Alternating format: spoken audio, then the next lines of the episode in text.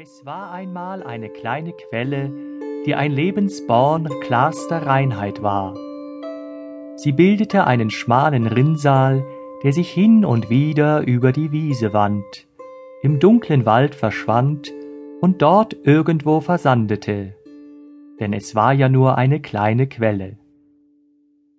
So versah die Quelle ihre Aufgabe Tag um Tag, Jahr für Jahr.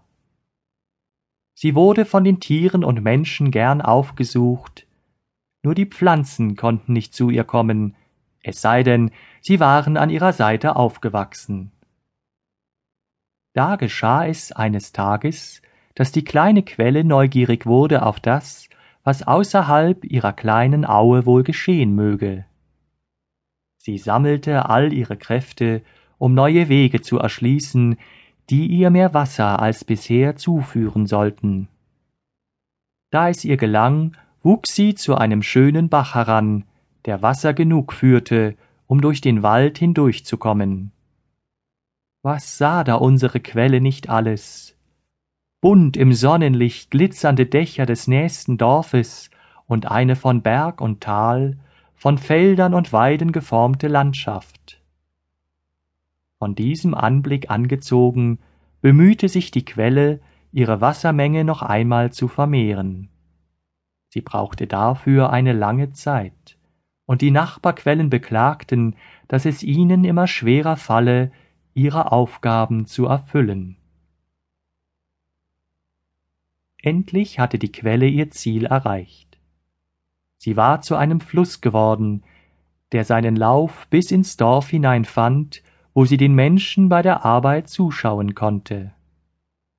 Freundlich wurde sie von ihnen empfangen, da sich die Menschen freuten, nicht mehr durch den dunklen Wald bis zur Wiese gehen zu müssen. Auch konnten sie nun den Verlust versiegter Brunnen ausgleichen. Aus Dankbarkeit setzten die Menschen in ihr Flussbett manch Wasserspiel, durch das sie schwingend fließen konnte. Wie das belebte! Nun hatte unsere Quelle schon so vieles von der Welt gesehen, und damit wäre sie zufrieden gewesen. Doch mit der Zeit fühlte sie sich schwach und zunehmend immer schwächer.